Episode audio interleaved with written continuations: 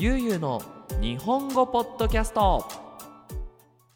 はい皆さんこんにちは。ゆうゆうの日本語ポッドキャストのお時間です。皆さん元気にしていますでしょうか？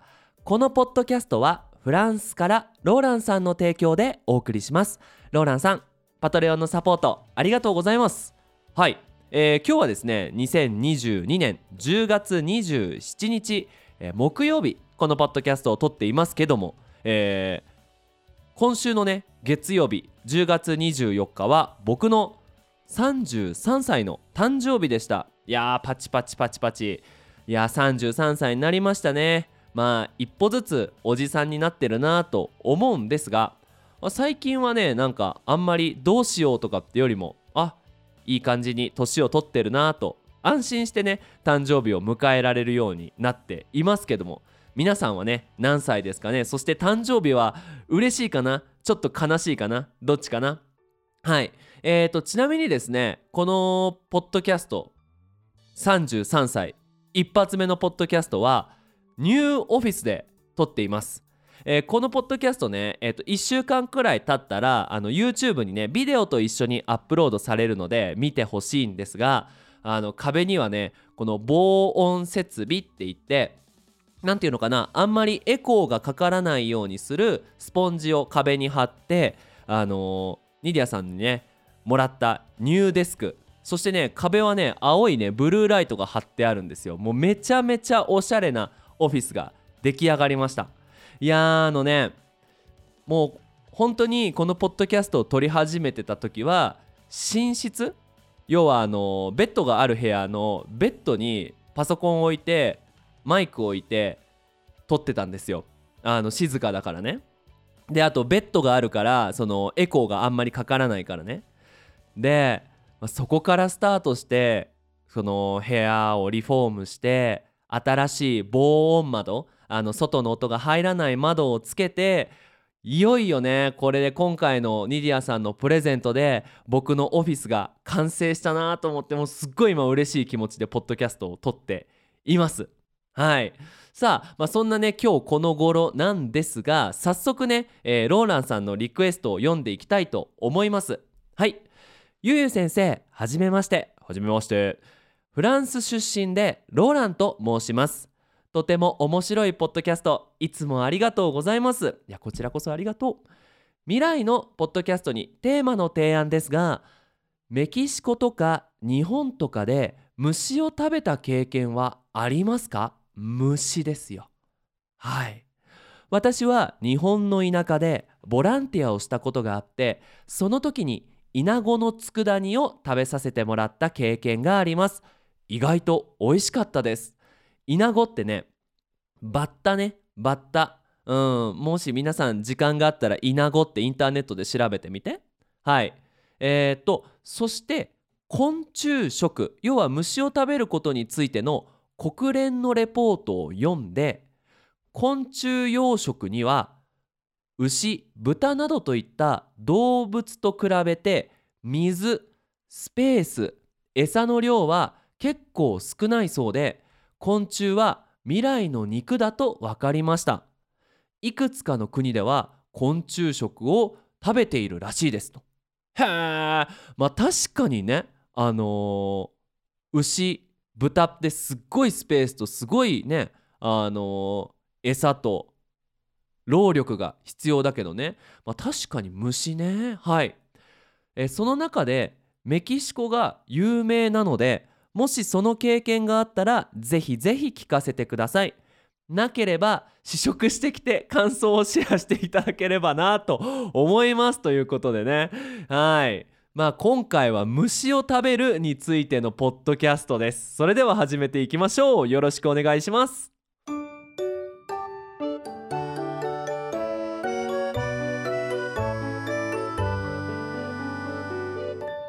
ゆうゆうの日本語ポッドキャスト。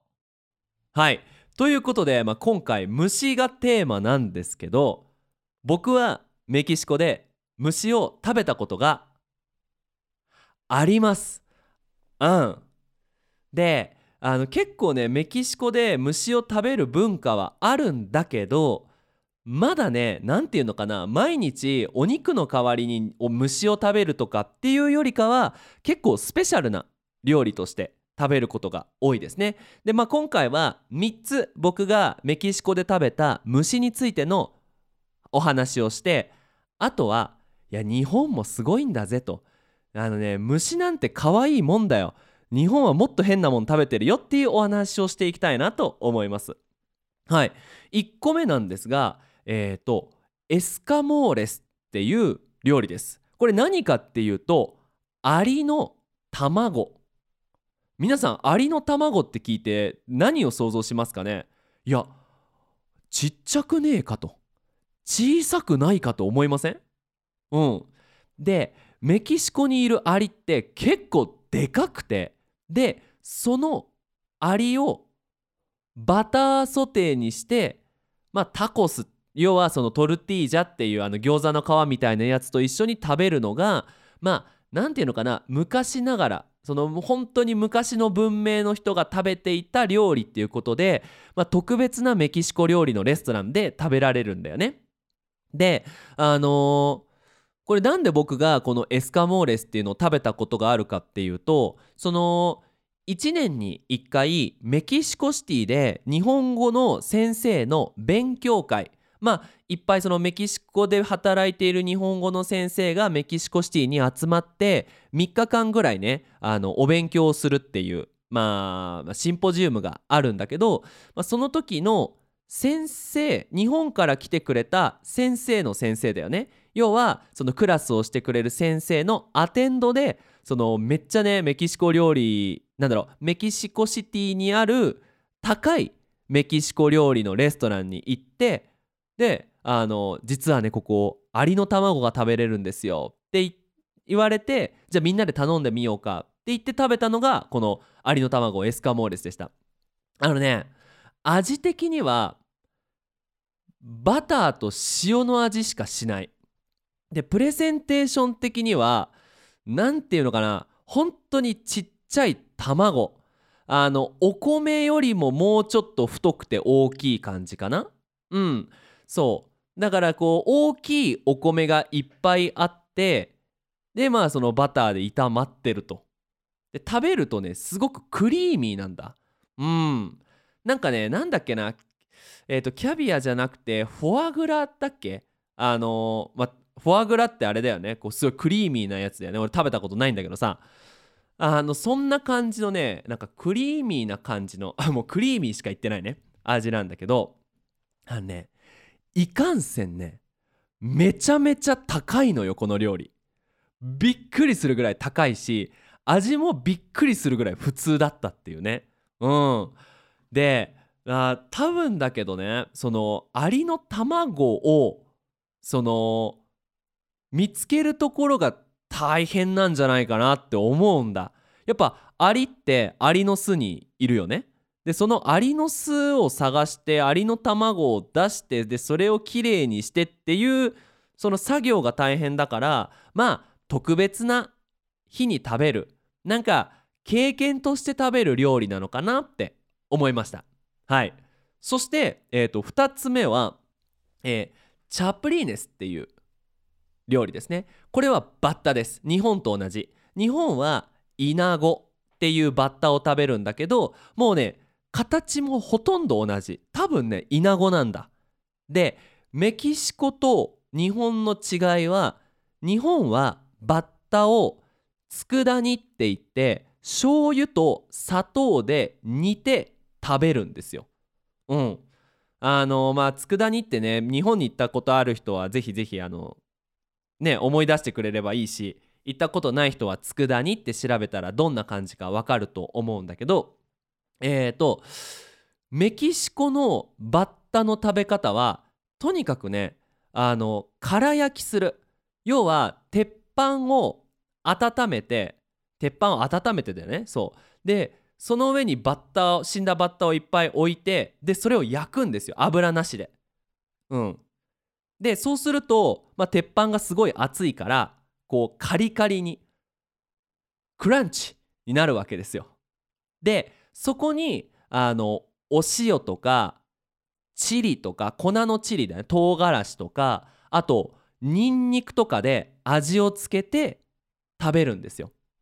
でじゃあメキシコ人どんな時に食べるかっていうとまあ普通の人は食べないんだけどあのおつまみとして食べるんですよ。要はビール飲む時にみんな何食べる？ポテトチップスとか食べるかな？うん。であのおしゃれなバーではそのポテトチップスの代わりにバッタを食べながらビールを飲むことができる。これねあの僕何回も食べたことがあるんだけど美味しいですよ。うん。であそうだそうだそうだ。あのこのバッタね例えばこうニンニク塩味のバッタとワカモレってわかるかな？あのアボカドのソースを一緒にして食べると。うん。でねそれが結構やっぱしょっぱくてこうサクサクしててあのおつまみとしていいしあのお腹いっぱいにならないからね。なんだろう例えばさピーナッツっていっぱい食べるとお腹いっぱいになるじゃん。さすがに。うん。でもバッタってすごい軽いからうんなんかねお腹いっぱいにならなくていいおつまみかなって思います。でどこで買えるかっていうとあのね市場でね時々売ってるかな。うん。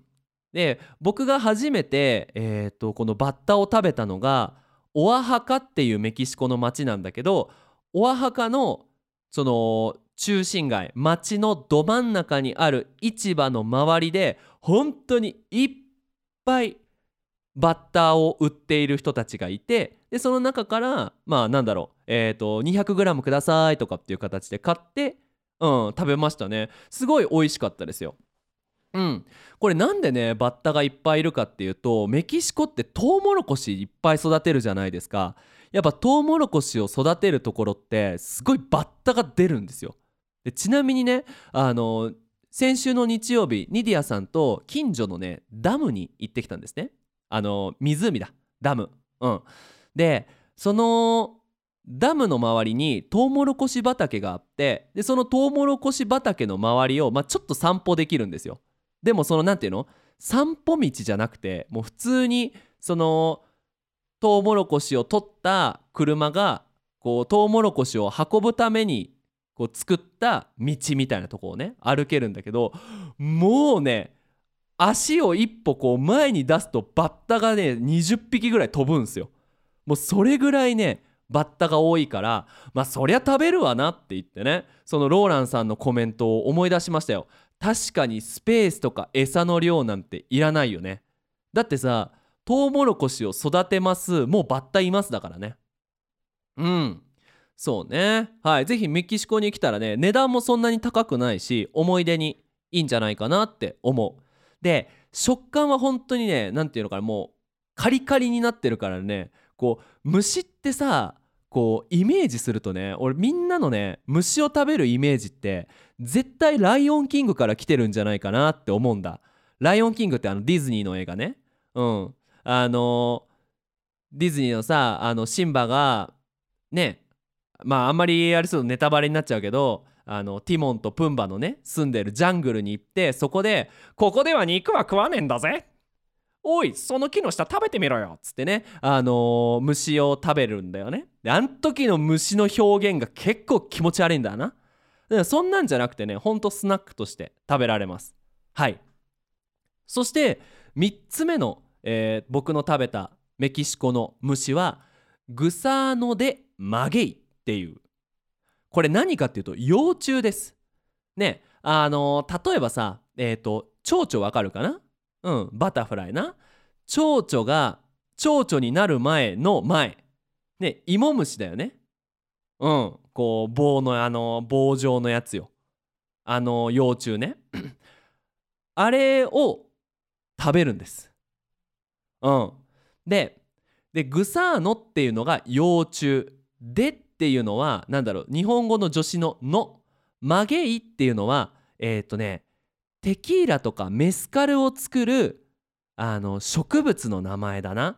なんていうのかな？あのねこう 難しいな説明がサボテンじゃないんだよな。えっ、ー、とねなんかさこう海とかに行くとこう海のさ道の隣にこう地面からこうなんかトゲトゲじゃないけど生えてるなんかパイナップルの頭にあるようなやつ、うん、あれのでっかいバージョンの植物。あれがマゲイっていう植物なんだけどそのマゲイにくっついてる芋虫を食べるんですよ。うん、でこのねグサノデマゲイってオリジナルの使い方はあのメスカルっていうメキシコのお酒。なんていうのかな？メキシコの焼酎だな？うん。えっ、ー、とメスカルの中にその芋虫を入れることでなんかねすごくスモーキーな味になるんだよね。うん。その匂いがプラスされる。でえっ、とそれプラスもちろんねそういうマゲイっていう植物の周りにはいっぱい芋虫がついてるわけだからそれをさっきのバッタみたいにこう炒めてね炒めて空焼きしてであのおつまみにする。うん。これはねさっきのバッタと違って全然ね何て言うのかな。あの一般的じゃない。普通じゃないあの幼虫。要は虫のおつまみで。うん。僕は、えーと、そのオアハカに旅行行った時にそのメスカル工場、ね、メスカルっていうお酒を作っている工場のとこで買ってであのその日ホテルに行って食べてみてあのメスカルを飲んだんだけどあのねもうほんと中に何も入ってない。もう空洞。うん。もう周りだけ。なんかパリパリしてる周りがパリパリしてるような感じかな。うん。でこれも同じでお腹がいっぱいにならないからいいおつまみになるしそのメスカルっていうお酒はすごくね強いお酒だからあの何ていうのかな料理と一緒に飲むお酒じゃないんだよな。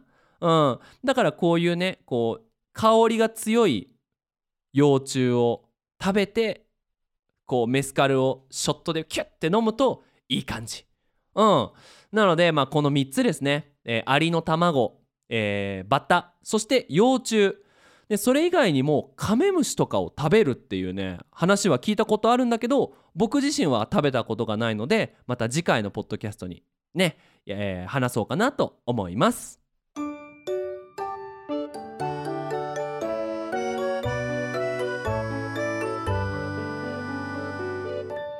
ゆうゆうの日本語ポッドキャスト。はい。ということで、えーと、次なんですけど日本のね変な食べ物。あのもちろん虫ってみんながさ虫食べるって聞いてマジでびっくりするじゃん。えー、みたいな。虫食べんの怖ーみたいな。だけど日本で食べる海の食べ物って結構世界で見ても変な食べ物が多いんじゃないかなって思うんですよ。で日本人は、まあ、小さい時から当たり前のようにそれを食べていて中には、まあ、食べ物としては知ってるけどこれが何から来てるのかがわからないっていうのも結構あるんですよ。で僕がその衝撃を受けたトップ3を紹介したいなと思います。はい。これ全部ね海の食べ物ね。第3位はあん肝。うん。日本に住んでる人はね居酒屋とかで頼めるからね今度頼んでほしいんだけどあん肝っていうのはあんこうの肝。肝はレバーだよね。肝臓かな？うん。あのお酒飲むと頑張るところな。えっとであんこうっていう魚はもうちょっとごめん。言葉では説明できないんだけど日本のめっちゃ深い海の下に住んでる気持ち悪い魚。もう調べてくれたらいい。あんこうって調べてくれたらいい。うん。でそのあんこうのレバーを食べるんですよ。でこれすごくいいおつまみで何ていうのかなそれこそフォアグラに近いのかな。まあフォアグラ食べたことないんだけどね。ごめんなさい。ごめんなさい。うん。すごくこれもクリーミーであの日本酒を飲む時にもう最高のおつまみ。スナックに。スナックじゃないんだけどね。おつまみになるんですよ。うん、であのー、もともとねうちお魚を食べるのが大好きな家族でそのうちのお父さんお母さんがそういうあん肝とかって大好きなのよ。だから、まあ、子供の時にねちょっと食べさせてもらってうんなんか美味しいって思ってね食べてたんだけどまあそれこそね中学生とか高校生ぐらいになって、まあ、いろんなものが調べられるようになって暗記もってねあのーあ違うわ。違うわ。暗号暗記もが何か分かったのは僕中学生の時に静岡県に住んでいてでその静岡県のねほんと海の近くの町に住んでたんだ。で日曜日になると地引き網って言ってこう海にね大きい網をこう引いて、えー、とネットだよね。でそれをその浜辺からみんなで引っ張って魚を取るっていうねイベントがあるんだけどそこであんこうが引っかかってであのその地元のねその地引き網っていうこのネットを引っ張るイベントをオーガナイズしている人たちが「おー今日珍しいねあんこう引っかかったね」って言ってでその場であんこをねさばいて料理してくれたんだ。そん時になんて気持ち悪い魚だって思ったんだけどあのお父さんが言ってくれたんだ「ユうスケが大好きなあん肝はこいつのレバーだぞ」ってほら今から今出てきた今出てきたっつってね。あれはちょっとびっくりしたよね。多分みんなさ魚ってやっぱ魚の肉を食べるイメージあるじゃん。で魚のお腹に入ってるものって食べないイメージない？あやっぱそん時のねびっくりさはねやっぱ一番だったかな。うん。はい。第2位はですねナマコ。ナマコです。あのねこれも言葉で説明するの難しいんだけどあのースペイン語だとペピーノでマルだからシーキューカンバーとかになるのかな？わかんないけど。あのね海のさその岩場とかに住んでるおっきい黒い芋虫みたいな黒いやつ。生き物。ナマコ。うん。あれもねうちの母さんが大好きででナマコはお酢と一緒に食べるんだけどあのーこれも中学生の時にね海の近くに住んでたもんで近所のねおじさんがあのプレゼントしてくれたのよ。あの「おい竹森さんのとこナマコ好きだよね。今日取ってきたからぜひ食べて」って言ってクーラーボックスドンって置いてね「はいどうぞ」っつって。ナマコ。3匹ぐらい「おいしいよ」っつってくれたわけですよ。もううちの母さんと僕もう言葉を失って「気持ち悪い!」っつってうんもうそっからね生きてるナマコをまずね切らなきゃいけないじゃん。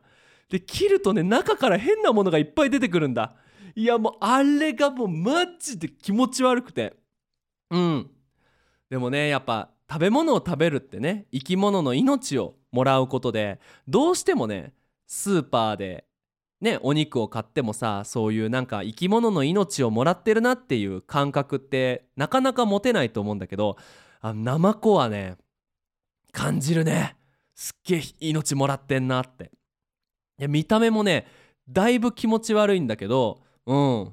あのぜひぜひ食べてみてください。好きな人はすごい好きだしあの嫌いな人はねなんかただしょっぱいだけで美味しくないっていう人もいるんだけどまあぜひぜひ日本にいる人はそして日本へ旅行に行く人はチャレンジしてみてください。そして栄えある第1位は白子です。白子。漢字で白い子供って書くんだけどこれも居酒屋で食べられるあのおつまみの一つですね。あの日本酒お酒と一緒に食べることが多くて白いね脳みそみたいな、ね、頭の中に入ってる脳みそみたいなあの食べ物なんだけど僕大好きだ大好きなんですよ。大好きだったに近いけど。で、まあ、ちょっと高いんだけどすごくクリーミーで美味しいんだ。調べたんですよ。何かなって。そしたらあの魚の子供を作るところ、うん、なわけですよ。これちょっとすごくあのなんていうかな間接的にダイレクトに言えないんだけどあの人間をねイメージしてください。子供を作るところ。これ男の人も子供を作るね卵が。メキシコで卵ってウェボって言うんだけどね。卵が2つついてるじゃないですか。男の人に。魚バージョンのそれを食べるんですよ。ちょっと気持ち悪くないか？うんだいぶ気持ち悪くない？ね。そうなんですよ。白子。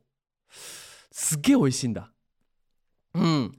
これもね何かなって調べててね本当に食べる気なくしたんですけどでも今でもやっぱ日本に帰るとねあの忘れろユうスケ。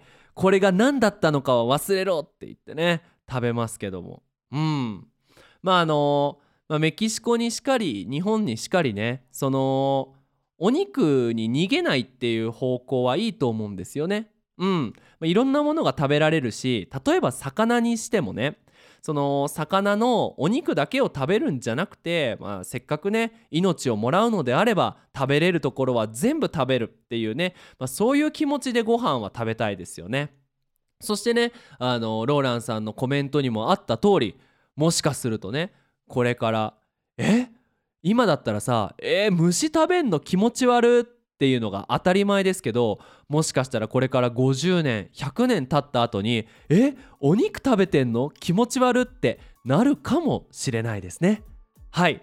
ということで今回はローランさんのリクエストそしてローランさんの提供でお送りしましたこの日本語ポッドキャストいかがだったでしょうか？はい。えー、と最後にお知らせをさせてください。ゆうの日本語ポッドキャストではパトレオンをやっております。このようにねパトレオンをしてくれている人にはあのスペシャルな形でリクエストに答えるポッドキャストを撮ります。そして、えーと、1ヶ月20ドルの、えー、サポートで1週間に1つから3つの、えー、スクリプトがダウンロードできるサポートもありますので興味がある人はぜひぜひよろしくお願いします。そして最後になりますが、えー、日本語のね会話レッスンもやっています。